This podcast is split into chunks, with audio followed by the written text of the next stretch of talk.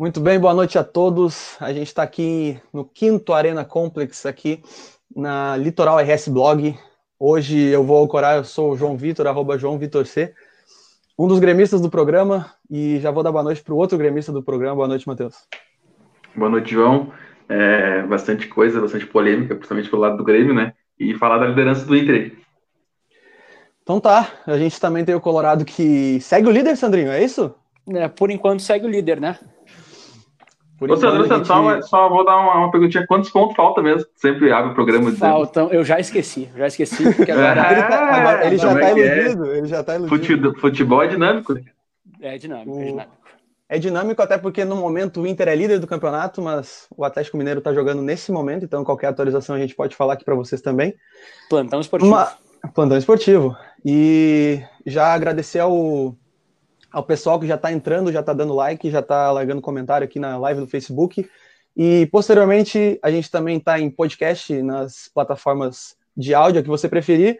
Então acompanhe lá na Litoral RS Blog.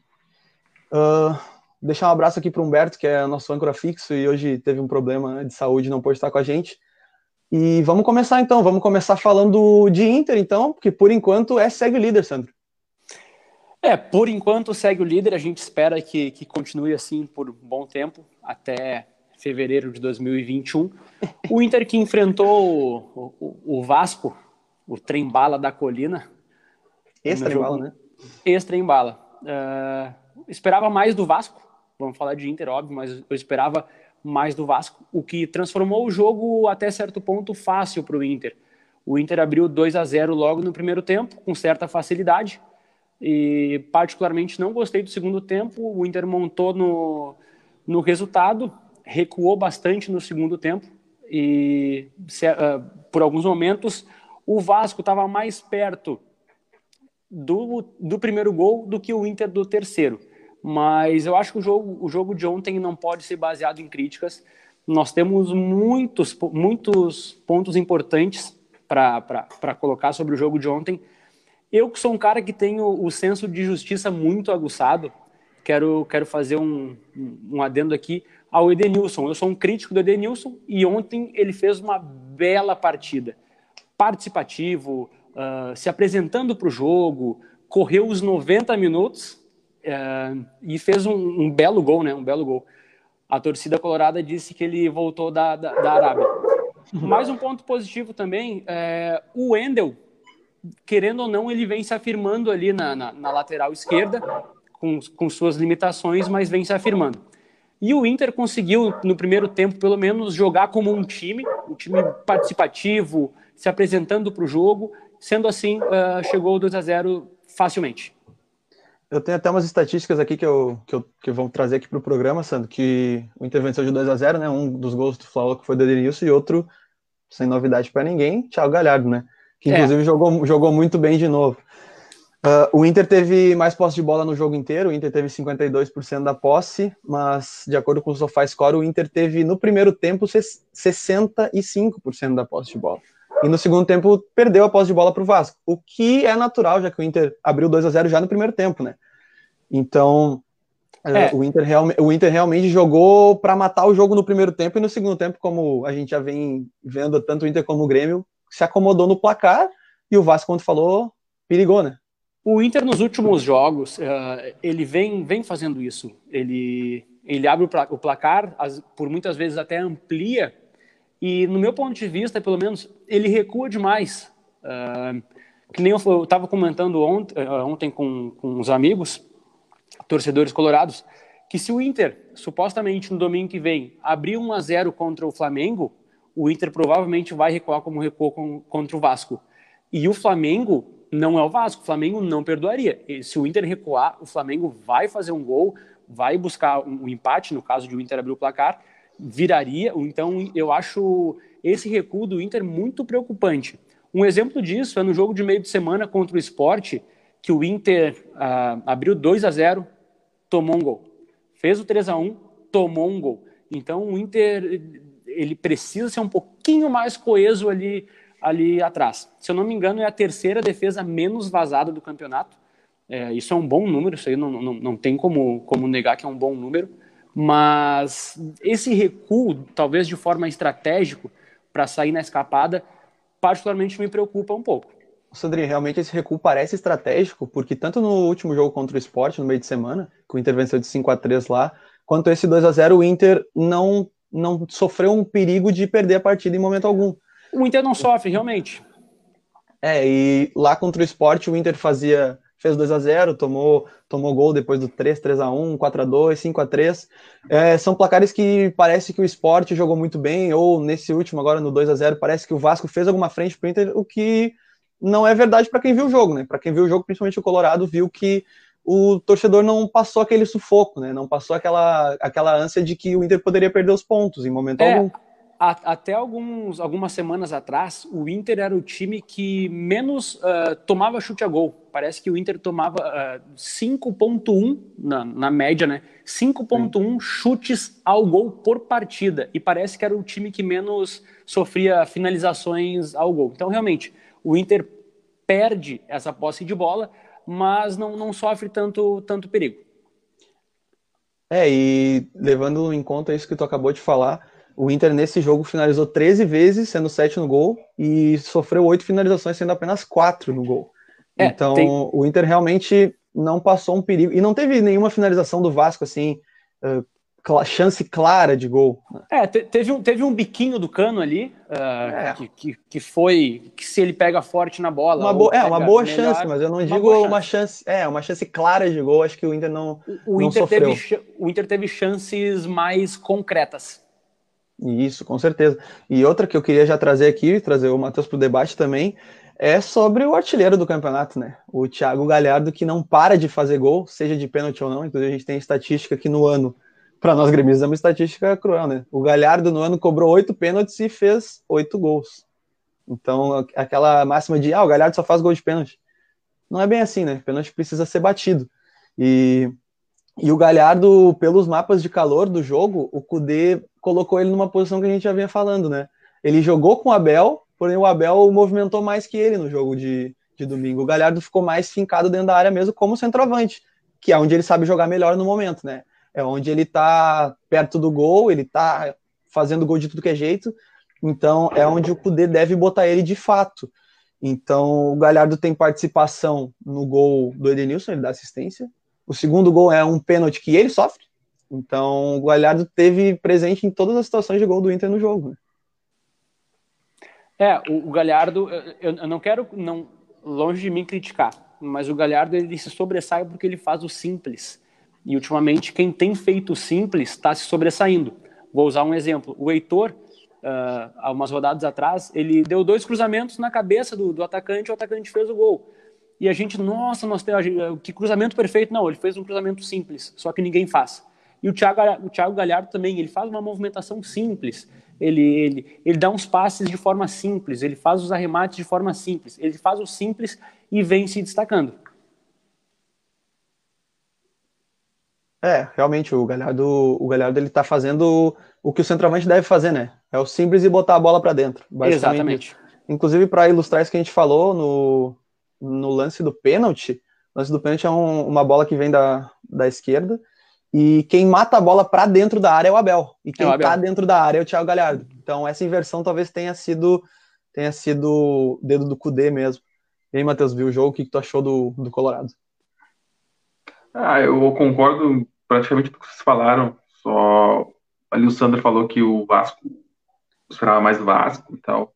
É, eu, na verdade, não esperava muito, porque ele já vem de uma, muitas rodadas jogando muito mal, desde com o Ramon e com a demissão do Ramon.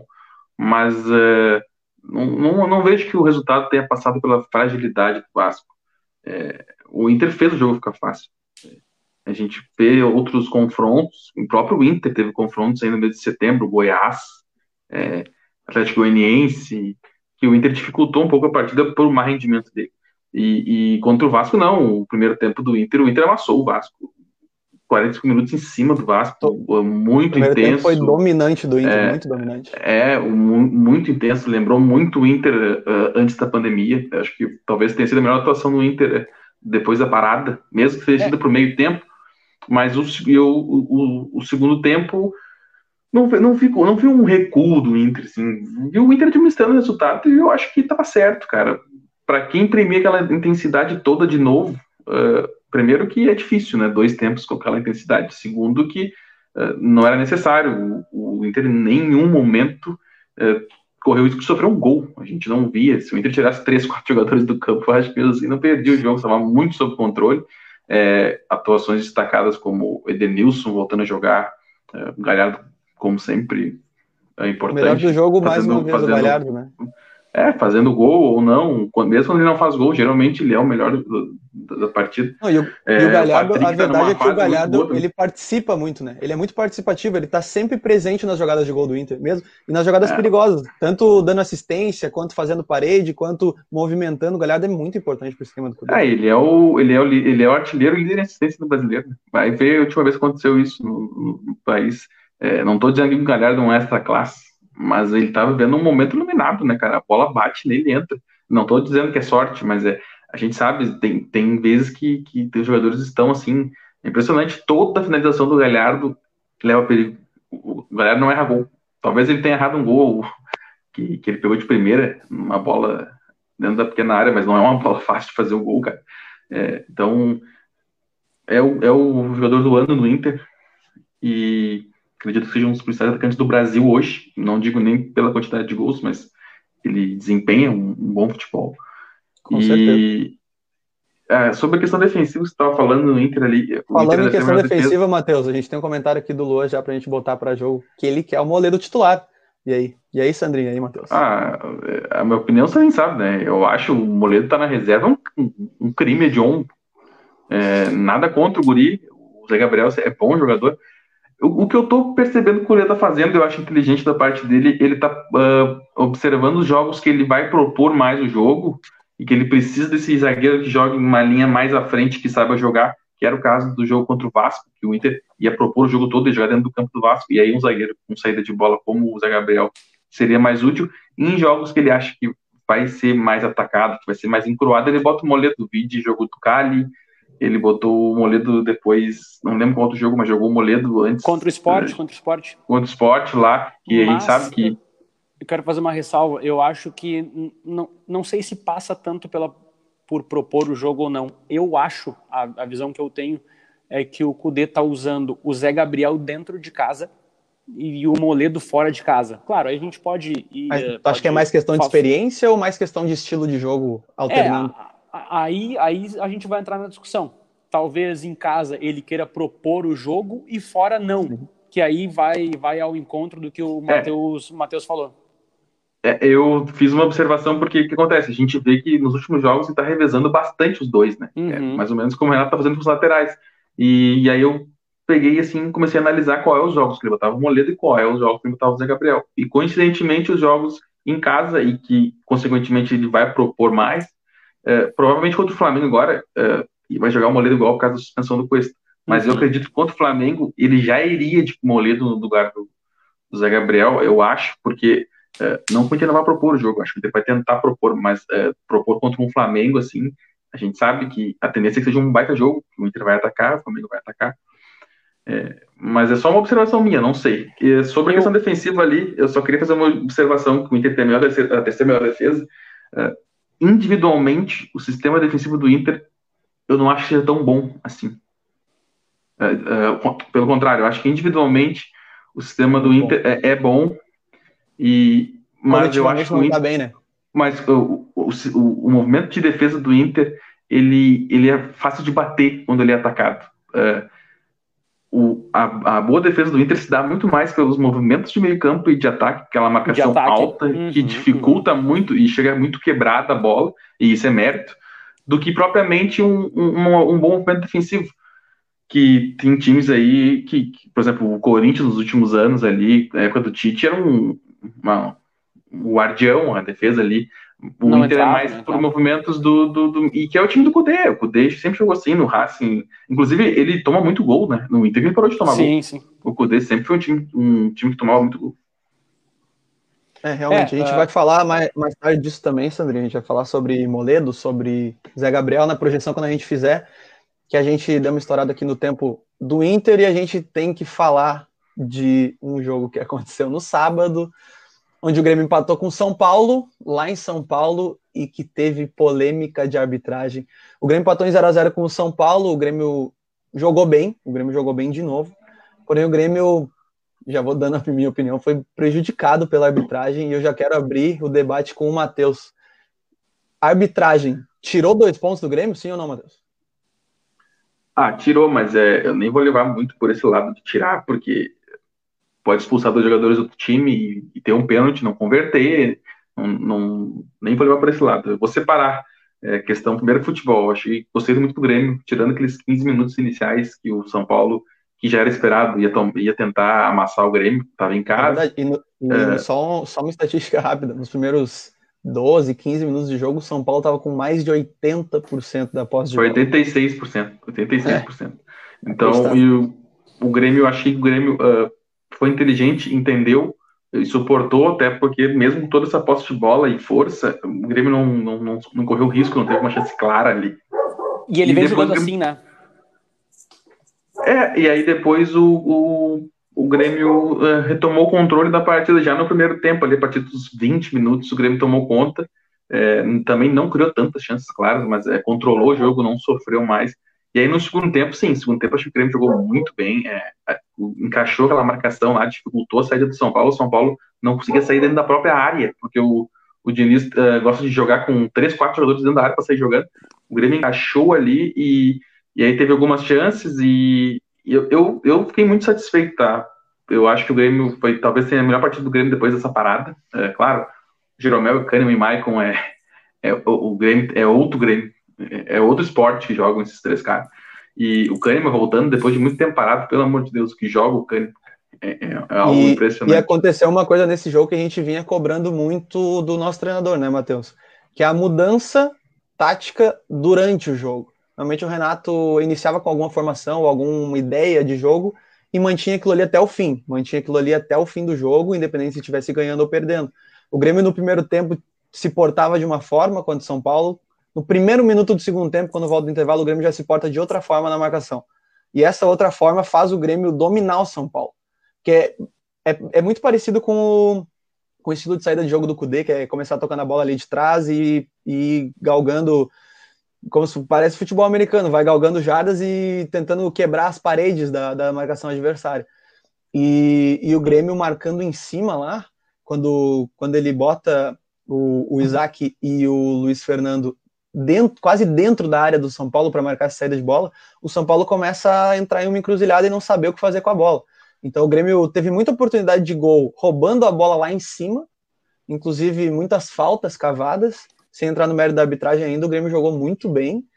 E, bom, se a gente tem alguma coisa de bom para tirar desse jogo, o Grêmio realmente se impôs contra o São Paulo, que é um dos times que está brigando pelo título, e que não, não ganhou por detalhe. Talvez esse detalhe possa passar pela arbitragem, mas foi por detalhe mesmo. É, eu, quero... eu acho. Vai, vai, vai. vai. Então, vou, Não, então, eu, eu, eu acho, pra gente, torcedor gremista, a gente tá numa outra fase do que o Inter. O Inter tá disputando título e tá tendo as melhores atuações uh, agora. E o Inter, como eu falei no primeiro programa, o Inter esse ano foi mais uh, regular do que o Grêmio em atuações. Teve aquela queda de setembro ali, uh, teve a questão política as e tal, mas não... foram melhores, né? É, as amostras foram, foram melhores. E aí uh, eu fiquei muito aliviado e muito feliz da atuação do Grêmio, que me mostrou que tem futebol ali e, e que a gente tem força. Brasileiro não, 13 pontos, mesmo com jogo a menos, bota que fosse 10 pontos. Tirar 10 pontos aí tendo duas competições uh, simultâneas é, é teria que fazer uma recuperação igual o São Paulo fez em 2008 e o Grêmio entregar o título. Então, uhum.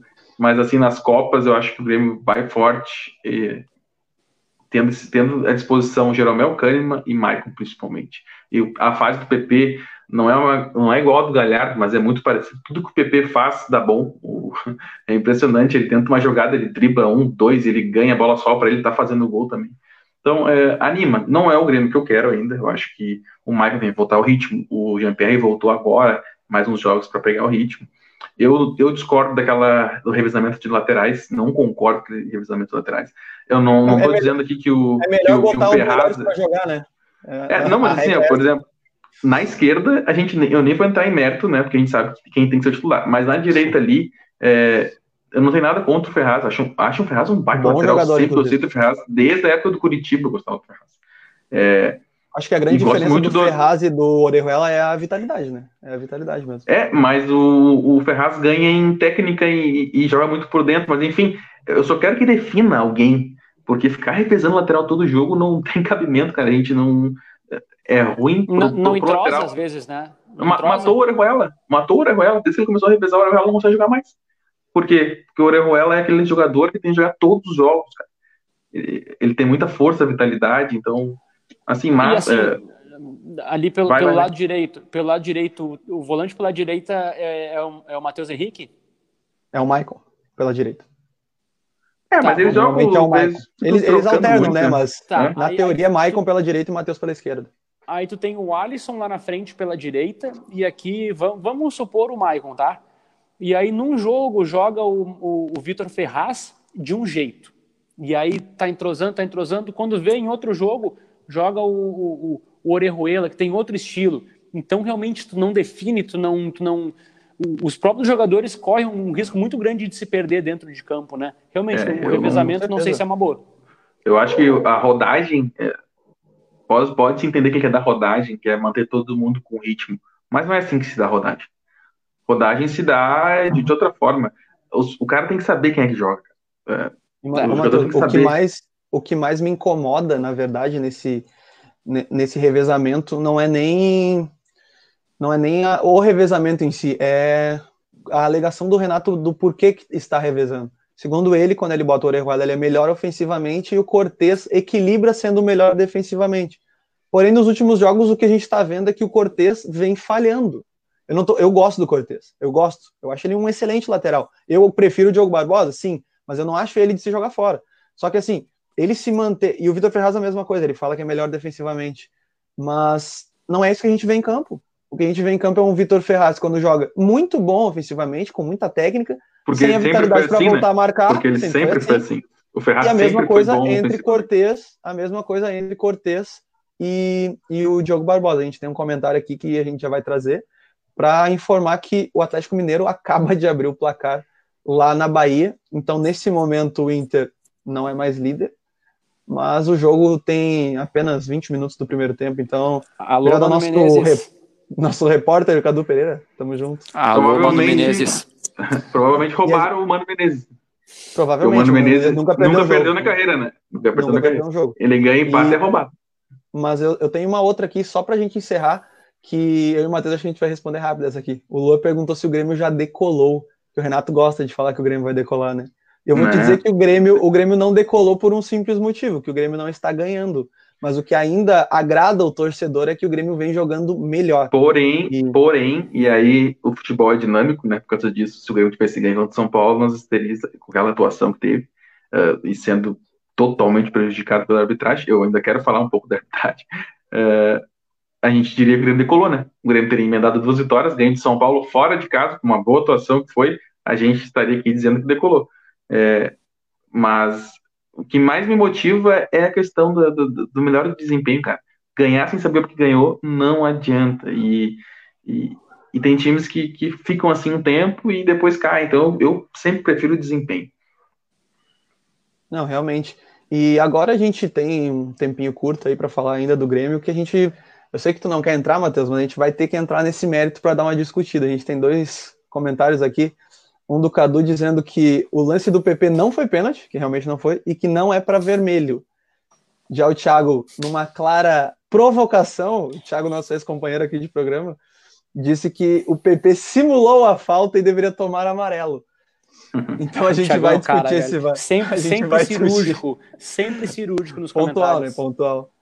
A gente vai Não, discutir isso aqui, porque é. assim, ó, o Grêmio, o Grêmio teve lances polêmicos no, no jogo, principalmente o do PP e o do Jeromel, mas não foram só esses, tá? Para mim, o Tira o eu- lance do dando PP, minha- tira o lance do PP e ainda vão estar nos roubando. Aí tira Não, o lance realmente. do Daniel Alves, ainda vão estar nos roubando. Tira, eu não sei quantos lances, quer tirar uns cinco lances e ainda Ô, roubando. ô, o que aconteceu Eu ontem Mano eu Menezes sábado, tá o eu Grêmio. tenho a listagem, eu tenho a listagem cronológica do que aconteceu foi no algo jogo. inexplicável. Primeiramente, Mano a gente Menezes teve está um treinando pisão o no. Alisson. O Mano Menezes não está treinando no Grêmio ainda, Ah, talvez tá. um dia. né? Ah, Renato, Renato Lembra não primeiramente- falou nada da arbitragem nesse, nesse sábado. É verdade. A gente teve, primeiramente, um pisão no Alisson do Tietchan, que foi assim, ó, algo absurdo. Cara, uh, esse, esse, porque, esse assim, eu, vi uma, eu vi uma maldade. É, é absurdo porque o Alisson já passou do Tietchan. O Tietchan não visa a bola, em nenhum momento. Esse lance, para mim, é diferente do lance do Daniel Alves, que eu vou comentar depois. Mas não foi para depois a gente... do Alisson. Não, eu, cara, eu vou te dizer que é um lance a ser revisado, para mim. Talvez tu possa interpretar que não, mas para mim é um lance de VAR, tá? Mas vou, vou seguir. Teve o lance da falta no PP. Que assim, não, o, primeiro o primeiro fato é que foi falta. Não foi pênalti, foi falta. Segundo, o segundo fato é que a falta foi tão escandalosa que o árbitro não dá aquela falta no campo. É um absurdo. Primeiro, não, esse é o primeiro por absurdo. cima, ele, ele, não... ele, empurra e pisa no tornozelo do PP por baixo. É um, é um é troço escândalo, é um, é um escândalo, cara. Não, ele podia, ele podia ter ido ao VAR, olhado e considerado que não foi nem não foi para vermelho, poderia. Na minha opinião, foi, porque o PP estava com o domínio da bola indo em direção ao gol. É a minha opinião. Porém, ele não ir até o VAR para ver um lance desse é algo absurdo. O senhor Rafael Trace não ir até o VAR.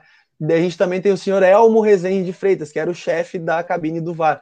Não chamar para ver um lance desse Escolhido é um a dedo. absurdo. Escolhido a dedo pelo São Paulo também. Ah, ô, João, é um ô, João só, só, vou te dar uma interrompida só, só para dizer. O São, o São Paulo não escolheu ninguém. O que aconteceu, uh, aconteceu algo que nunca tinha acontecido na história do futebol, que é mudar a escala de árbitro. Eu não lembro de nunca ter um time ter reinado e ter trocado a escala não. de árbitro. Não, o que aconteceu ontem a escala foi de árbitro sábado... por causa do time nunca tinha acontecido. Não, Troca não, não, não nem... por N motivos. Fala, Sandrinho. É, foi, Mas foi. Eu, eu vou dar um passo atrás, que é um, um passo errado. Da, já, já começou antes ainda errado. Uh, o, o árbitro que estava escalado para ser o VAR do jogo do São Paulo, que é o. Não lembro o nome, mas o VAR que estava escalado, ele apitou São pa... Fortaleza e São Paulo, eu acho, no final de semana anterior. E teve um lance polêmico. Meio de semana, no meio de semana. No meio, no meio de semana. Polêmico envolvendo o São Paulo com esse árbitro. E o São Paulo reclamou muito que foi prejudicado por esse árbitro. O que, que a CBF faz bota o mesmo árbitro no jogo do São Paulo para o VAR. Isso já é errado. Então, foi uma bola de neve de, de, de erros. Não, e, é, e, e, sabe, e sabe o que indigna mais? É, é assim, ó, o Grêmio Santos, o Renato reclamou da arbitragem, especialmente do Gaciba. Falou diretamente, até disse que ia pegar mais pesado com o Gaciba. O Gaciba, na, no outro dia, na segunda-feira, vai aos microfones para responder o Renato. Ou seja, eu nunca vi o Gaciba responder nenhum técnico. Ele foi lá para responder o Renato. Aí sabe o que ele falou? Nós não vamos ceder a pressão de técnico, de direção, nem de clube nenhum, muito menos trocar a escala de árbitros por, por alguma reclamação dessa. Não deu uma semana. Não deu uma semana, o Raí vai lá e ele troca. E outra coisa, eu não estou dizendo que eles se reuniram lá para roubar do Grêmio, tá? Não estou dizendo isso. Eu não estou dizendo que eles se reuniram para beneficiar o São Paulo também, não. estou falando disso. Não, Agora, o São, o São que... Paulo só pediu para trocar. O São Paulo Agora, é um mocinho na história. Não, o, o, São Paulo. Não, mas o São Paulo não tem culpa. O São Paulo foi lá e fez o papel dele, que nem o Grêmio tá indo não, lá pedindo é, anulação do jogo. É que na, na minha. Na, pode, pode soar mal para quem tá vendo ou ouvindo de que o São Paulo selecionou o árbitro. Não, o São Paulo não, não. pediu a troca e ponto. Não, o São Paulo pediu a troca porque entendeu que o, que o atual escalado ia prejudicar ele. Que isso já é um absurdo, né? Não pode prever isso. Mas enfim, aí pediu a troca. Aí, aí só vou te dar uma troca de condicionamento o Sandro vai apitar o jogo de São Paulo e Grêmio, já tá pré-escalado. Aí o, o Raí vem em mim, eu sou o Gaciba, ah, aconteceu isso, isso, isso, isso, tá. Aí eu ligo pro João, eu ligo pro Sandro, Sandro, tu não vai mais apitar, tá? Aí tu vai dizer, ué, mas por quê? Um dia antes. Não, porque tu falhou naquele jogo lá contra o São Paulo e eles não querem mais tu lá. Aí eu ligo pro João, João, tu vai apitar amanhã, em cima da hora, o João, ué, mas não é o Sandro que vai apitar? Daí ele, não, não, agora vai ser tu. Mas por quê, Matheus? Não, porque o, o São Paulo pediu trocar, porque o Santos prejudicou muito o São Paulo na, na, na, naquele jogo lá do Atlético Mineiro ou contra o Fortaleza. O João vai entrar condicionado a não prejudicar Imagina, o São Paulo, cara. Claro. Porque senão ele não vai querer ficar na geladeira, ele não vai querer ficar sem apitar, porque juiz é, assim, é freelance. Ele, ele, ele perdeu não. dinheiro de apitar assim, porque ele prejudicou o São Paulo. O que o João vai fazer? No, não é que ele vai roubar. Na é, dúvida, é, é, ele não vai prejudicar o São Paulo. E, Matheus, a minha, o meu maior não, pode falar. Ele não, quer, ele não quer beneficiar o São Paulo. Ele, ele não quer prejudicar. São duas Exato. coisas diferentes. Não, e eu não pra- tô chamando pra ele de mim, o ladrão. pior- o- Ele só o entrou condicionado. do- O pior da arbitragem, na verdade, não foram O os VAR, erros né, no do, caso. do- O VAR. é, O VAR. não foram os erros do, do, do, Rafael traço. O traço é ruim. O traço é O ruim traço mesmo. é ruim. foi. Exato. Ele é um árbitro ruim. Ponto. A gente já sabe disso. A gente já sabe disso desde o Inter no ano passado contra o Palmeiras. A gente já sabe disso. Ele foi até o VAR e interpretou uma falta do Cuesta que nem o gremista daria. Sabe? Não, e ele o Rafael Trace é um árbitro ruim. o, É um árbitro ruim. Só jogador. que, é. Só que assim, o que mais me indigna não é o Rafael Trace não ter marcado a falta. O que mais me indigna é o VAR olhar o lance, um lance como o do PP, ou um lance como o do Jeromel, que pra mim é um pênalti claro. Pra mim é um pênalti claro o lance do Jeromel. Ele, Ah, e assim, ó, eu, eu, eu posso, eu posso dizer assim, ó, que pra mim é um pênalti claro, pro Sandro pode não ser um pênalti claro, mas ele olha o lance e acha duvidoso. E se ele acha duvidoso, o VAR tem que chamar o árbitro pra olhar. E ponto Cara, final, chamar- é isso. Ô, o João, VAR tá lá pra chamar em lances polêmicos e lances João, capitais chamar- do jogo. chamaram o VAR para ver aquele lance do, do, do David Braz no, no, no Marinho, que foi um toque sutil na perna do Marinho, e, que- e que eles Sim. interpretaram que aquele toque poderia, que o juiz de campo não deu, poderia, beleza, vai lá, ele deu. Ah, e outra coisa, não estou dizendo aqui que o VAR não presta, tá? A gente fala VAR, mas a gente está falando quem está operando ele. Exatamente. Que Claro, esse- o, VAR, esse- o VAR reduz muito o- o- os erros no Brasil. o VAR- muito, VAR mas ter- ainda- Mas ainda quem vê os lances do VAR são seres humanos e árbitros que às vezes não são bons. A gente sabe que aqui no Brasil os árbitros não são bons. É Mas isso. não precisa é ser bom. final. Mas, João, o que nós temos que entrar é que não precisa ser bom para tu parar e olhar aqueles lances que aconteceram, que, que são lances de concurso. E achar no mínimo tu- duvidoso, né? E assim, ó, mínimo. aqui ó, o, o Traci eh, teve um toque do Reinaldo nas costas do PP. É pra cartão vermelho se for falta. Tu quer dar uma olhada? O, no lance do Jeromel, o, o, o Reinaldo não olha pra bola. Em nenhum momento o Reinaldo olha pra bola. O Reinaldo só quer deslocar o Jeromel. E o Jeromel ainda não, não- tenta se desvencilhar e não consegue. A- aquela entrada do Daniel Alves, os caras têm cara de pode dizer que foi sem querer. Foi na altura da, da- da- da- da- quase do joelho, na panturrilha aqui em cima, cara. Podia ter Não, quebrado a perna do Matheus, cara. Matheus, Aí o Diego. Souza deu um cutucãozinho na bunda do cara do Botafogo, chamaram o VAR. E tá certo em ser expulso, porque a intenção dele foi sem a bola, mas aí o Sandro Meirahit dizendo assim, é, quanto o Diego Souza, ele falou assim, é, eu daria amarelo porque não teve força é, necessária para ser vermelho. Eu discordo, eu acho que a intenção de agredir não interessa a força. Ele, tenta, ele foi agredir porque não tinha bola. Contra o São Paulo, eu não acho que o Daniel Alves agrediu. Agora, a força excessiva que ele foi, ele podia que- ter fratura exposta Não, realmente, do cara. o do- É vermelho. O do Tietchan é muito pior que o do Daniel Alves, porque o do Tietchan ele não disputa a bola em nenhum momento. O Daniel Alves ele erra a passada. Eu não vejo maldade no Daniel Alves. Mas da mesma forma que, voltando, voltando lances agora do Grenal, ah, que o Cortez foi expulso em duas jogadas para amarelo. E as duas jogadas do Cortez foram lances acidentais, porém duros. E lance duro, sem querer ou não, é falta. E se é falta dura, é amarelo ou vermelho. Ponto final. O que mais me indigna dessa arbitragem é o VAR não chamar. Se ele chama e o árbitro vai lá e interpreta que não é, o árbitro é ruim, ponto final. Mas é que tá, Agora, João. o VAR Se não ele chama, chamar, é que se ele chama e tu olha no vídeo aquilo ali, ficaria, ficaria muito feio tu não marcar. E eles não queriam marcar. é, é, foi, muito, é, foi muito triste o futebol, aquilo ali foi muito chato, cara. Bem na real. É, vai, vai virar uma chafurda esse brasileiro agora, depois disso aí. Vai virar uma chafurda. O Atlético É, Mineiro hoje já, abriu já tava precedente, né? reclamando. abriu precedentes. Esse é o, O Atlético problema. hoje já estava reclamando que quem ia pitar o jogo agora contra o Bahia era um árbitro gaúcho, que por ser gaúcho, o Inter tá na liderança poderia, entendeu? Porque óbvio que a gente sabe que não vai acontecer, mas exatamente vai abrir. abre um precedente para o time que não gosta do árbitro pedir a mudança da escala. Cara, Isso não jogo- existe, cara. Inter e Vasco agora, o Cano dá uma cotovelada, não lembro em quem, Edenilson, acho, no final do jogo. É, Edenilson, Ele Edenilson. chuta por baixo e faz um movimento assim, ó, pra acertar na, na, na nu- agressão. O VAR, o VAR chamou? Não chamou também. Sabe por quê? Porque tava definido o jogo. Só, só pode ser por isso. Então, assim, ó, é, vai, vai acabar com o futebol. Eu vou ter que concordar com o Renato. Aí eu tento discordar do Renato, mas ele fala três vezes. Na terceira, o Grêmio é, difícil. operado dessa maneira. É, entendeu? É, é, é muito complicado.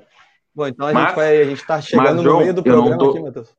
só fazer uma observação que ah, tá chorando, não sei o quê. O Grêmio tá em décimo por erros dele, entendeu? É, porque ele tá mal no campeonato. Não tô dizendo que passa por arbitragem. Os líderes são líderes por méritos deles. Eu não tô dizendo isso. Eu só tô dizendo que é, Quanta- mancha o campeonato brasileiro, tá? Pra mim, eu peguei um pouco de nojo. Eu já não quero que o Grêmio mais entre com, com, com, um campeonato desse, que tem esse tipo de condicionamento. Ah, não é justo, entendeu? Aí vai, vai, vai investir que nem os clubes investem para fazer o que aconteceu agora, o Gaciba. E, e a anulação, o Grêmio tá pedindo, que acho que não vai acontecer, não deve acontecer. Não, o Grêmio é pede essa anulação, é, é, é um protesto para a CBF mas, ver que a gente tá ali, né? Que o Romildo bateu coisa, o pé na né? porta dele. Não tem jurisprudência sobre esse caso. É a primeira vez que existe uma troca de escala de VAR, entendeu? Ninguém nunca julgou algo assim. E eu daqui a pouco não sei se o presidente da CBF fala assim, ah, quer saber? Tô sendo mal visto, tá todo mundo dizendo que o campeonato é sujo. Quer saber? Anula essa merda e vamos jogar de novo. Eu não duvido mais nada. Embora eu discordo, sou contra, sou contra voltar né? jogo, sou contra voltar jogo. Para mim, jogo, para fechar, pra gente fechar a metade, metade do programa aqui, Sandrinho, alguma consideração final sobre a rodada que passou?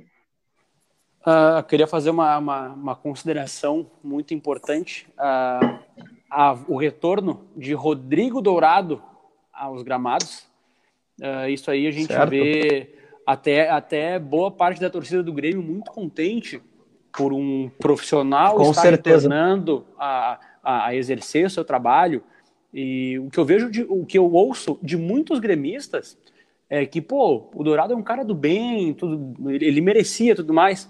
E aí, aí voltando para a torcida colorada e para a parte tática do jogo, eu acho que assim que ele tiver condições de jogar 90 minutos, uh, ele vai ser muito importante para esse esquema do poder capaz a gente espera também que o Rodrigo Dourado, depois de tudo que ele passou, que a gente espera primeiro que ele não tenha mais lesões, né? Esse é o primeiro, o primeiro que a gente espera. E segundo que ele tem que ver se ele vai conseguir voltar a jogar no nível que ele jogava. Porque o Rodrigo Dourado, para quem não lembra, ele, ele se machucou sendo o melhor volante do Brasileirão.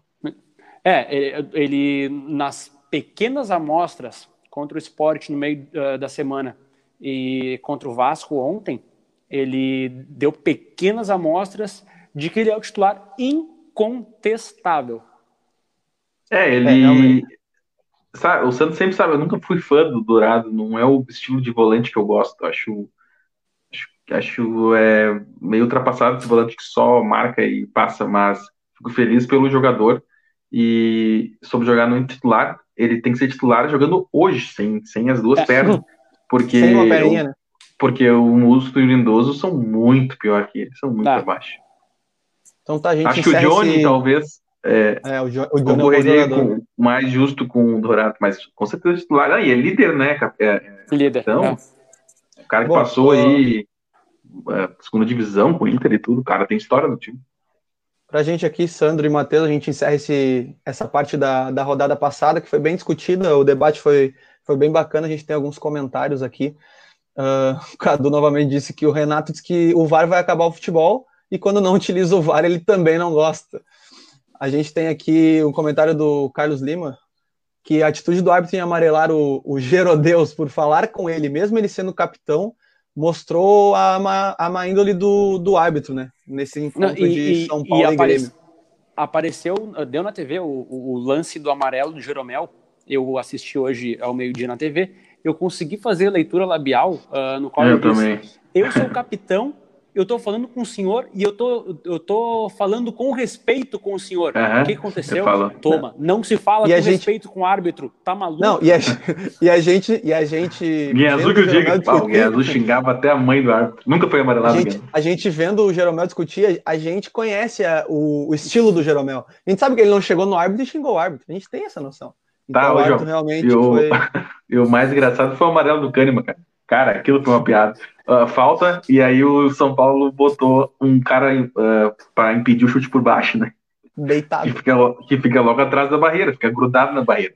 Cara, tava uns 3 metros do cara, a barreira do São Paulo, e aí o juiz mandava voltar. O juiz mandou voltar. O juiz mandou voltar umas três vezes. Na quarta vez o Kahneman foi pedir, foi reclamar que tinha que voltar pá, amarelo no Kahneman. O Kahneman saiu assim, ó. O Kahneman você sabe que. Cara, foi, é bem o ridículo o que aconteceu, sabe? Chega a ser engraçado, cara. Então, só mais um comentário aqui, Matheus, especial para mim e para ti, que é da minha irmã, que é a Manu, que é afilhada minha e do Matheus, está nos assistindo e pediu um beijo nosso. Então, beijo, Manu. Beijo, Manu. E agradecer ao pessoal que está tá nos acompanhando aqui na live e o pessoal que está nos escutando posteriormente na sua plataforma de, de streaming. Uh, agradecer a todo mundo que está nos acompanhando. A gente está com uma audiência bem, bem legal hoje. Boas pessoas vendo a gente ao vivo. Então a gente tem esse, esse momento aqui entre a, a próxima projeção e a rodada passada que a gente vai discutir rapidamente, para não se alongar muito, a gente vai discutir um caso que tomou as manchetes de futebol e policiais nessa semana, que foi o caso do jogador Robinho, que é um caso completamente asqueroso, né? Se é que eu posso dizer assim, nojento, do, da, o adjetivo que vocês quiserem empregar aqui. A gente tem o Matheus, que é, que é advogado, que pode nos ajudar também nesse, nesse caso, mas pelo que a gente está vendo, não tem muita, muito o que falar.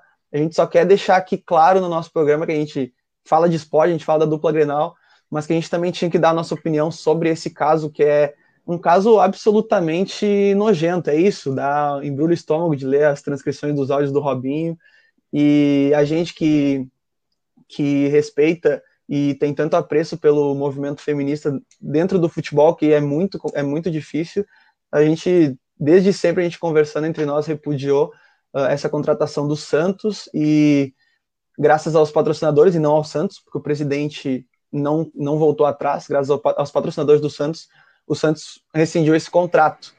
Então, no fim, o Santos fez o certo. A gente não quer, não tá falando que o Robinho tem que ser proibido de jogar futebol. Uh, o Robinho está condenado em primeira instância lá na, lá na Itália. E o time que quiser contratá-lo, como ele, ele estava jogando, que arque com as consequências, que foi o que aconteceu com o Santos.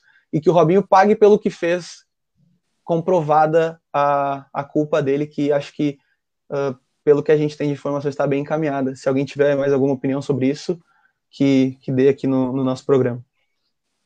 Ah, só fazer uma, uma, uma, observação, um elogio também ao Globo Esporte, né? Que é, até ali aquela matéria do Globo Esporte a gente não sabia exatamente é, do que se tratava, tinha muita gente ainda dando o benefício da dúvida para ele, e que é justo, né? A gente não pode acusar sem saber é, o que realmente acontece, e quando vaza aquelas conversas ali, vaza não, é, é foi disponibilizado para o repórter da Globo, né? É, é ah, cara, o que é falado ali é, é nojento demais e só prova que as justificativas que ele dá, é, além do, do, do, machismo ali, que, do jeito que fala da mulher, né, é, também é o jogador de futebol de alto nível, que nem o Robinho, exibe no mundo paralelo, não tem explicação. Parece que eles não parece que as leis não, as regras não são igual para todo mundo, para eles é diferente, porque o jeito que ele justifica as coisas, o jeito que ele explica as coisas. Pô, ele é, ele é casado, para começar. Ele, a mulher dele foi embora da boate, depois ele foi com outra mulher. O cara tem dois filhos e tudo. E aí, jeito. Ah, cara, é, é muito triste. Eu só acho que é, o Santos é, provavelmente sabia disso tudo, não precisava do GE postar. Eu acho que o Santos errou demais e e todo esse movimento feminista que o Santos estava fazendo nos últimos tempos, camiseta rosa e tal. É, Cai tudo claro por terra, que, né, Matheus? É, fica claro que é algo para a torcida, entendeu? Aí o que, que tu vai explicar para o time feminino, que já é deixado de lado na, ao natural? Então, eu acho que a, essa revolta da sociedade e do patrocinador também, é, que fez isso tudo, o Robinho sair e tal, eu acho que foi o que salvou, na real, esse tipo de, de conduta do Santos porque o Santos contratou ele como um ídolo, cara. Ele não veio para cá como um jogador para ajudar. Ele trouxe o cara como um ídolo, como sabendo da condenação de tudo. Então é é muito chato isso aí. Comentário, Sandro. Eu peço permissão à mesa, peço desculpas a todas as mulheres, presto minhas uh, solidariedades à vítima, mas caso de violência contra a mulher é um ponto fraco em mim. Eu me dá um pânico muito grande. Eu acho o, absurdo gigantesco. Eu entro em pânico, não consigo debater. Então peço permissão à mesa para ficar em silêncio. Claro, Sandro. Temos esse direito também. E só para encerrar isso, a gente não quer deixar o programa para baixo ou, ou que o programa perca a, a alegria e a diversão que a gente que a gente está acostumado a trazer mas esse era um caso que a gente tinha que trazer a, ao nosso programa, a gente tinha que comentar alguma coisa sobre, a gente tinha que se posicionar e dizer que o programa não, não tem o que falar, né? É um, o programa é completamente contra a contratação do Robinho pelo Santos. O programa entende que pelas transcrições uh, o Robinho deve pagar pelo que fez, comprovada lá na, lá na Itália sua culpa, que eu acho que está bem encaminhada nisso. E só mais um detalhe, que é, é, essa moça que, que sofreu tudo que sofreu, isso aconteceu há sete anos atrás. E a gente foi saber disso apenas agora. Então é, é muito duro, é muito difícil para a gente discutir isso, mas como o Matheus falou, a gente tem que dar força à vítima e, e condenar os culpados nas, disso. Hum, acho que ontem ou ontem, ontem saiu mais umas, mais umas, uh, mais uns áudios, né? Uh, das conversas dele com, com um amigo dele, eu até não consegui ler todos, é, oferecendo dinheiro, né? Pelo silêncio, né? Acho que até ele chama ela de burra, né? Ah, ela podia vir aqui pedir 2, 3 milhões e que é tão. É esse mundo paralelo que eu, que, eu, que eu digo que eles vivem, sabe? Que eles acham que tudo pode ser comprado, cara. É, não tem noção que aquilo ali não é um erro, não é um deslize, não é uma traição, cara cometeu um crime. Cara. Então, e aí o que é mais triste é ver, eu vou até deixar de seguir ele, mas ver ele postando foto de Bíblia, é, não aceitando de nenhuma forma que o que ele fez, cara.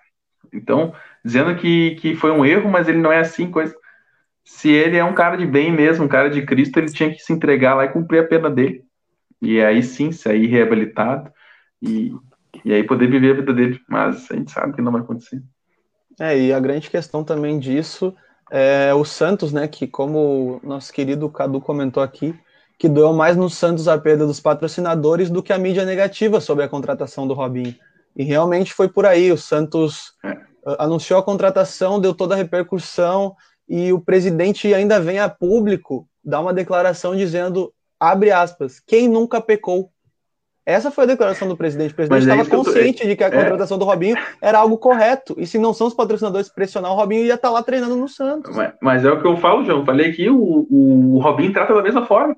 Como se ele tivesse errado. Cara, errar é eu trair minha mulher. Eu errei.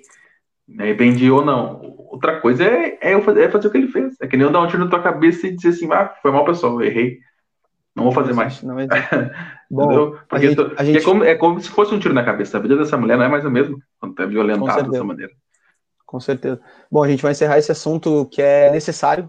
É chato, mas é necessário. E a gente vai partir aqui para uma informação, Matheus, que é a informação de que essa informação foi dada pelo empresário do Diego Churin, centroavante argentino que joga atualmente no Zerro Portenho, que, segundo o empresário dele, o Diego Churin já chegou a um acordo com o Grêmio, e, segundo o empresário, falta apenas o acordo entre os clubes, ou seja, falta tudo, né?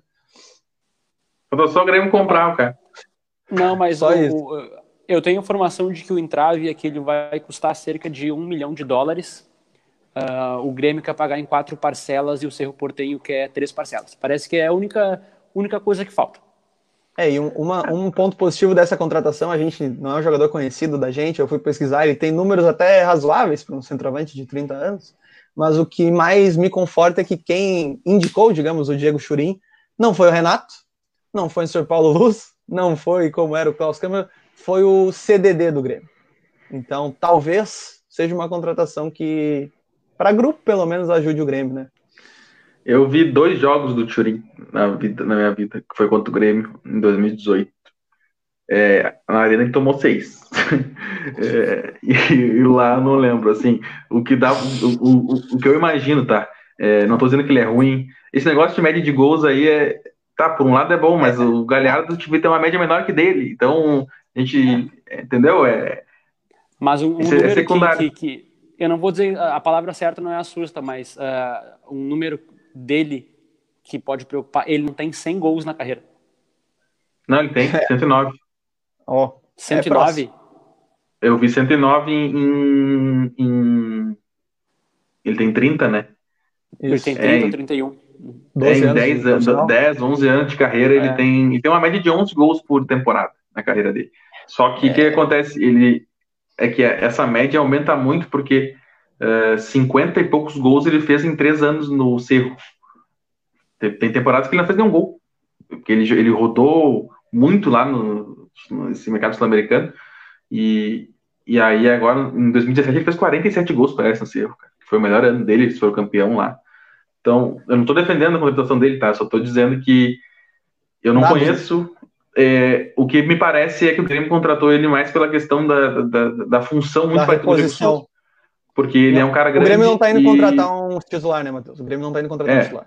Não, eu, eu, eu, até, como eu desconheço, eu não posso cravar isso. Daqui a pouco a Chefe vai metendo gol, a gente não sabe.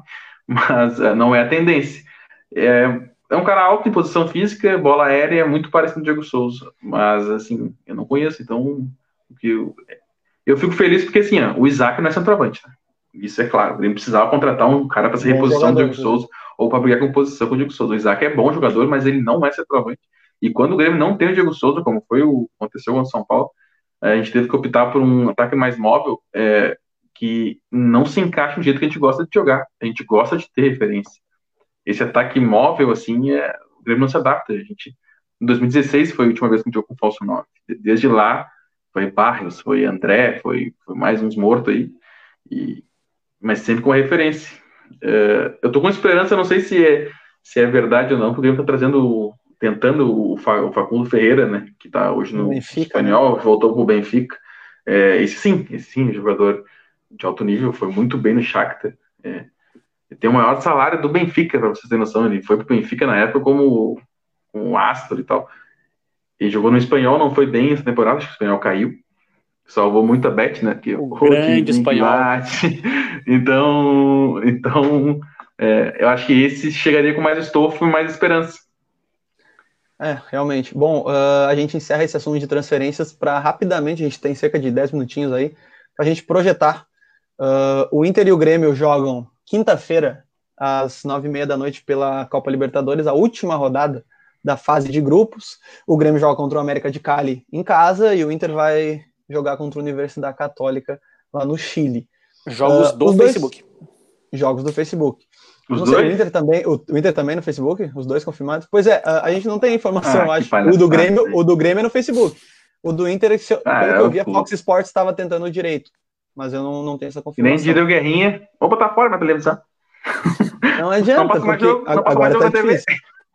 Mas o, o Grêmio e o Inter jogam na quinta-feira às nove e meia, a última rodada, e os dois têm as classificações encaminhadas, né? Então o Grêmio joga o Grêmio já está classificado, tá classificado, e o, o Inter o Inter está encaminhado, né? Então o Grêmio joga pela liderança, né? Para não, não perigar se o Inter ganha lá e o, o Grêmio tem que ganhar em casa para ser líder. Então o que a gente espera, eu sinceramente aqui, eu espero que os dois. Não, ô, João, o Grêmio pode empatar. Ele... Acho, acho que não, meu Deus. Acho porque o Inter tem um saldo tá... melhor que o Grêmio. É, o Grêmio tá três, mas o Grêmio, o Grêmio tá três pontos na frente. Não, o Grêmio tem 10 e o Inter tem 8, se eu não me engano. Acho que é isso. Ah, então, mas, então se empatar, eu acho que o Grêmio não é a vitória, primeiro. primeiro mas os dois. Não, eu acho que é o saldo na Libertadores. O Grêmio tem uma vitória a mais, ganhou do Inter. Sim, mas, mas enfim. E aí o Inter o... vai empatar nas vitórias porque o Grêmio, o Grêmio empata é, o Grêmio... e o Inter ganha. Teoricamente, se o Grêmio não ganhar, o Grêmio corre o risco de perder a liderança. Mas vamos, vamos projetar que o Grêmio Seria vai ganhar. O Inter vai ganhar também e eu acho que os dois classificar, classificarão, né? Então, eu acho que o foco do, da dupla, mesmo o Inter estando lá em cima, que a gente falou que o Inter é líder, tá passando até aqui embaixo que o Inter é líder, o Inter no momento não é mais, com o fim do primeiro tempo lá, lá na Bahia, com o Atlético ganhando. Mas a grande questão da do projeção da rodada do Brasileirão de fim de semana é que na próxima semana já tem Copa do Brasil. Então, o Grêmio joga na quinta e depois joga no domingo contra o Atlético Paranaense, e o Inter joga na quinta e porém joga no domingo contra o Flamengo. E aí o que fazer, Sandrinho? Tem que poupar? Tem que ir com tudo Olha, em todos o, os jogos? O Inter tem que, eh, na minha visão, o Inter teria que poupar uh, jogadores pontuais uh, contra pela Libertadores, né?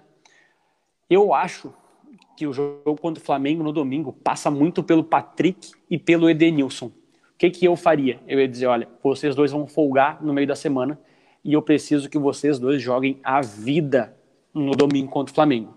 E eles são capazes de fazer isso. Por outro lado, uh, a zaga não, não deveria ser poupada, porque a gente não tem Vitor Cuesta para o domingo. E eu acho que já tem que começar no meio de semana a entrosar a dupla de zaga que vai jogar contra o Flamengo. É, realmente, o, o Inter tem uma situação um pouco mais delicada que o Grêmio, que são três jogos importantíssimos na sequência, é, quinta, domingo e quarta, se eu não me engano. Já o Grêmio pode poupar no fim de semana, né, Matheus? embora eu não queira, vai poupar, né? O brasileiro, o Grêmio não tem mais. É, vai tentar um G4 aí, e aí para G4 tem todo um turno para chegar. Uh, tu pega aí, o Grêmio perdeu o ponto, o primeiro turno inteiro. Se ganhar que tem a, atrasada, acho que o Grêmio fica 3, 4 pontos do G4. Tá muito pequena aquela diferença ali. Eu acho que o pelotão que tá disparando mesmo é ali o, os, os três primeiros, que é o Inter, o Atlético e o Flamengo. Uh, concordo com o Sandro sobre o Inter, eu acho que eu estava pensando nisso. Eu, se eu fosse o Inter, eu poupava contra o Católico. Eu pegava assim uns 4, 5 jogadores, é, por exemplo, o Wendel, que está vindo bem, é, poupar o Wendel, o Rodinei deixa, Patrick Edenilson, o Galhardo, leva deixando no banco, entendeu? Caso não vai que. Mais um adendo, uh, até porque a, o, as oitavas da Libertadores uh, é dia 23 ou 26 de novembro, então a gente tem pouco, um mês ou um pouquinho mais de um mês até vir uh, as oitavas de final da Libertadores. Mais uma coisa, eu na Copa do, na Copa do Brasil jogaria com um time, entre aspas, C. O Inter jogou contra o Palmeiras, lá no, na Allianz Arena, com um time totalmente desfigurado. Tinha mas Johnny, não era C, né? Ah, mas, mas eram, eram terceiras ah, opções, né? A gente tem Lindoso, Musto e a terceira opção é o Johnny. A gente tem tu poupa, Edenilson. Tu pouparia Marcos... na Copa do Brasil, então, Sandrinho? Olha, não é o caso de poupar. Eu acho que a gente consegue fazer um terceiro time uh, competitivo. Competitivo, hum. exatamente. Nonato, é porque como, Johnny... como vocês estavam falando sobre times reservas... mas, Nonato é, mas Nonato é time B, cara. Não, Nonato tu é tem reserva. Edenilson, tu tem Marcos Guilherme como opção, tu tem o D'Alessandro... Ah, não, mas quando tu tira todos esses... Mas quando tu tira todos esses, o Nonato entra naturalmente. Não tem Sim, um na frente do Nonato. Eu, mas eu tirei quatro. Tá, mas tu tirou quatro time titular. Eu acho. E tirei, e tirei o da Alessandro. Porque time C, para mim, é terceiro reserva. Eu não vejo o Nonato como terceiro reserva. Mas tem Bom, muita coisa na frente dele. Trazer para o debate aqui que a gente está falando sobre onde o Inter deve poupar mais um ouvinte aqui, o Pedro Rachid, trouxe que a classificação Abraço, na quinta é determinante demais para o resto da temporada e tem que ir com tudo, 100%. É por aí? É, é um ponto de vista interessantíssimo. Ah, eu, é eu, eu discordo, Rachid, respeitosamente. Eu acho que primeiro que o Inter vai se classificar. Tá. Primeiro que o Inter vai se classificar, porque o Grêmio não vai perder para o Cali. O Cali é muito fraco e o Grêmio vai querer garantir a primeira colocação. Que, assim, ó, os primeiros colocados, já classificados, é de assustar, cara. O Inter, se ficar em segundo realmente, e vai ficar, vai, vai pegar uma bomba. O Inter vai pegar uma bomba de primeira. Acho que a menos bomba seria pegar o Grêmio. Vou dizer assim, o adversário, o adversário, é, pelo histórico de Grenal não, mas uh, assim, falando hoje, pô, River, Boca Flamengo, pô, pelo amor de Deus. É, né? não, é, então, é complicado. É muito complicado. E aí, eu acho, e o brasileiro do Inter é realidade, né? Por mais que o Galo esteja ganhando, não sei se tá. Só três tá, pontos, né? Tá no intervalo, 1x0. Então é só é, três realmente, pontos. É realmente, na verdade, o que o Inter devia fazer, na teoria, é botar os melhores para jogar em todo jogo, né? É, a verdade é essa. Mas eu acho que o, o jogo que está mais encaminhado, digamos, que o Inter deveria ir com um misto, seria esse da Libertadores, realmente. E, e o da Copa do Brasil também. O, Podia o meter um mistão jogando, também. O Inter começa e jogando depois fora, decide né? em casa. Exatamente, o Inter começa fora. O Inter não tem a obrigação, digamos, de fazer o resultado lá. Contra o Inter tem que trazer o jogo vivo para cá contra o Atlético Goianiense, que perdeu a, a principal peça do time, o Wagner Mancini. Wagner Mancini que tomou cinco agora ontem. Wagner Mancini é, tomou é, cinco. Naquele time do Corinthians até acho que foi pouco. não, eu, eu, eu, eu, não vi o jogo, mas disseram que o Corinthians jogou mal. Não, não jogou mal. O, mas é que é o pior de tudo que não jogou mal é que o Flamengo era muito melhor. Matheus, é aquele negócio, né? A gente fala e bate na mesma tecla. O time melhor ganha time melhor tem qualidade. O Vitinho pegou uma bola na entrada da área, botou, botou no canto, o Cássio nem viu a bola. O Everton Ribeiro botou o jogo embaixo do braço é. e disse: Deixa para mim que eu vou resolver. E o, e o Inter pega Flamengo, Flamengo e depois vai Corinthians lá. É. é ah, não, então, eu tava comentando com o Sandro. O Sandro. Tem que ganhar, mas por exemplo, assim, não dava pra poupar, entendeu? Eu acho que o Sandro tá certo. Tinha que poupar contra a Católica e Goianiense. Não os 11, né? Mas eh, os pontuais para ir bem contra Flamengo. Poupar para ir bem contra Flamengo e contra Corinthians, e aí sim, depois não sei quem é, acha Curitiba, né? Na, na, Curitiba. Curitiba né? aí, aí, aí, aí dá uma aliviada para jogar contra o Goianiense no meio da semana, para classificar. Eu acho que sim. esse calendário ficou bom pro Inter nesse quesito de, de poder fazer esse, esse jogo, mas e eu não outra, sei o que o vai pensar. E outra, perder para o Flamengo no domingo vai ser normal naquele aspecto de trocar ponto contra os grandes, né? Com certeza. Aí depois tem, tem ganhado do Corinthians É. e ganhado do Curitiba. É, qualquer resultado do meio de semana contra o Flamengo não, não é grave. Não, Só, só, só bom, é uma vitória sensacional. Bom, pessoal, a gente está chegando aqui no fim do nosso programa do Arena Complex número 5. A gente passou do mês de programa. E a gente quer agradecer aí a todo mundo que acompanhou hoje uh, ao vivo. A gente ao vivo, a gente teve boas visualizações, como eu disse no meio do, no meio do programa. A gente teve bastante interação aqui nos comentários. E agradecer ao Humberto que está de casa vendo a gente. E a gente, para encerrar, a gente vai fazer aquele bolãozinho clássico, o clássico bolãozinho do Arena Complex, que a gente nunca acerta nada. É esse mesmo que a gente vai fazer. E eu vou começar com o Matheus. Matheus, eu quero saber Grêmio e América de Cali. O Grêmio ganha de 2x0 do América de Cali. Com tranquilidade. É que o América de Cali é muito fraco, cara. É É verdade. sério, o América E, de Cali é e muito o, ruim. e o Inter, e o Inter lá no Chile? Pois é, a dúvida é como o Inter vai jogar lá. Eu acho que o Inter, se poupar, é, como eu tô pensando nos pontuais, eu acho que o Inter empata em 1 a 1 e aí vem classificado. Classificadinho. Sem sofrer muito. Sandrinho, os palpites para Libertadores, Grêmio América de Cali e Universidade Católica e Internacional. Grêmio, o jogo do Grêmio eu ia falar, eu ia palpitar 2 a 0 mas não vou roubar o, o palpite do Matheus. Mas também, comigo, cara. não, eu, eu vou no 2 a 1 porque o futuro atacante do Inter vai fazer um gol. É, o Vergara vai ser 2 a 1 pro, Ó. pro Grêmio. E o do Inter É contra bom, o jo- é bom O jogador. do, o do Inter 0 a 0 os 90 Ruim. minutos vão, vão Ruim. parecer 3 horas de jogo. Bom, eu acho que o Grêmio vencerá também o América de Cali e vai ser aquela vitória de que o Grêmio vai fazer o 2 a 0 vai relaxar, vai tomar o gol e vai ter que ir fazer o terceiro. Então 3 a 1 para o Grêmio e o Inter poupando jogadores lá contra, contra a Universidade Católica vai tomar uma pressão, mas vai ganhar o joguinho de 1 a 0 tranquilo, tranquilo. Só tem Sem uma observação. Sem sofrer é, muito. sobre esses jogos da dupla Grenal, que acho que para dupla Grenal os jogos valem menos do que pros adversários da dupla Grenal. É verdade. Porque os é dois verdade. disputam a vaga da Sul-Americana, né? E, tipo assim, Realmente. Inter e Grêmio estão praticamente classificados. É um cuidado a se tomar, principalmente o Inter, para jogar fora de casa contra o Católica, que, ah, pelo menos nos confrontos contra o Grêmio, ah, claro, o primeiro lá o Grêmio estava muito mal, mas mesmo aqui, quando o Grêmio venceu aqui, é um time muito bem organizado, cara. Eles não são, não são tão ruins assim, não. Eu acho que o Santos tá certo, vai. Eu acho, eu apostei no 1x1, né? Eu acho também, o Inter vai poupar, vai vir bem retrancadinho daquele jeito. Aquela toca a bola pro Cuesta, do Cuesta pro Musto, do Musto pro coisa. E Tomara vai que vir classificado.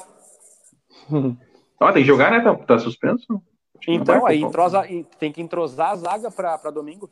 É, Bom, e sobre o Brasileirão no domingo, a gente já vai pegar esse gancho para dizer que tem Atlético Paranaense e Grêmio, domingo às 6h15, no mesmo horário de Inter e Flamengo. E eu já quero saber, Sandro, Inter e Flamengo, qual que vai ser o placar desse jogo? 1 a 0 gol de Abel Hernandes. E o Grêmio lá contra o Atlético.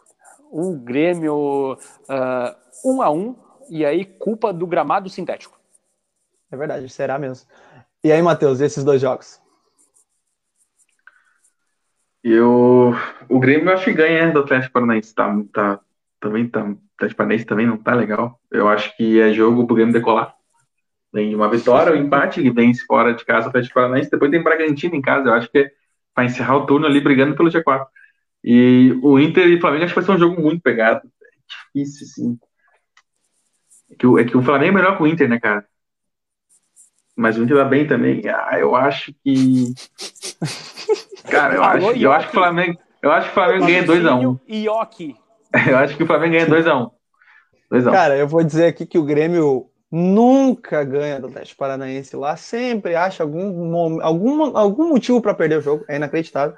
Ah, tem o Homem E- Pássaro também, né? No, no Tem ano Homem passado, né? Sempre. Um pênalti que não Mas- foi nada aquele pênalti. É uns troços contra o Grêmio. eu, né? mas eu acho que o, o Grêmio, depois desse pé na porta lá do Romildo, vai ter um penaltinho pro Grêmio, que o Grêmio vai errar, mas é, acontece. Mas eu acho que o Grêmio vai ganhar de 2 a 1 choradinho. E o jogo do Inter e Flamengo é jogaço. É mais um jogo daquele que a gente vai dizer, pô, finalmente o Cudê botou o Galhardo perto do gol. Dois gols do Galhardo no primeiro tempo e o Inter vai perder de 3 a 2 E- e, o Inter vai, vai para o jogo de quarta com o time reserva contra o Atlético Goianiense. Bom, agradecer a todo mundo que participou. A gente está fechando aí o nosso Arena Complex número 5. Quem está nos escutando no Spotify, muito obrigado. Quem nos acompanhou na live, muito obrigado também. E semana que vem, neste mesmo horário, estaremos aqui. Espero que com a volta do nosso âncora do Humberto, que se recupere bem. Não e... foi Covid, tá? Não foi Covid. Uh, e um abraço a todos que nos acompanharam, que participaram, que comentaram, que dão feedback ali pelo WhatsApp, pelo Instagram, que nos repostam. Uh, o programa está indo muito bem e a gente está gostando muito de fazer para vocês. Então, muito obrigado e se alguém tiver uma consideração final, à vontade. Eu tenho uma pergunta, na verdade. Qual foi o, o resultado que eu dei de Grêmio Atlético Paranaense? Tu disse... Acho que eu não dei, cara. Não, tu falou Acho que o Grêmio ganha. 1x0, falou. Ah, que loucura. Não, assim, só agradecer o pessoal que está nos escutando. É, agradecer o Pedro aí que participou. Eu vi o programa que o Pedro participou em Porto Alegre ontem também, excelente programa. E dizer que a gente está gostando de, dos resultados, né? Nosso primeiro mês, como o João postou no Instagram, é, foram acima do que a gente esperava. E que a gente continue assim. É, sugestões também, vocês aí que nos escutam, é, continuem mandando, a gente está tentando melhorar. E é isso, valeu. É isso, Rodrigo, consideração final, então. Você não travou? Ah, não? É, não, não, tô aqui. Uh, também queria agradecer a todo mundo que está nos assistindo na live, que vai escutar posteriormente na, na sua plataforma preferida. Vai dizer que é o público, são vocês que fazem esse programa. Uh, um abraço especial pro arroba Pedro Rachid, o mesmo cara que o, que o Matheus mandou um abraço aí, meu primo, que também está convidado a participar do programa qualquer dia desses. Abraço. Ô, Sandro, como é o nome do programa que ele participou lá? A Voz do Torcedor. Seguem eles também lá, que eles fazem um, um, trabalho parecido com o nosso, ou o nosso parecido com eles, eu não sei quem veio. Bem legal, bem legal. E, e falam do Grenal também, e é muito legal. Então tá, pessoal. Até a próxima. Segunda que vem estamos aqui. Abraço o Pedro Rachid, que comentou aqui de novo para nós. Abraço todo mundo que acompanhou e até segunda que vem. Tamo juntos.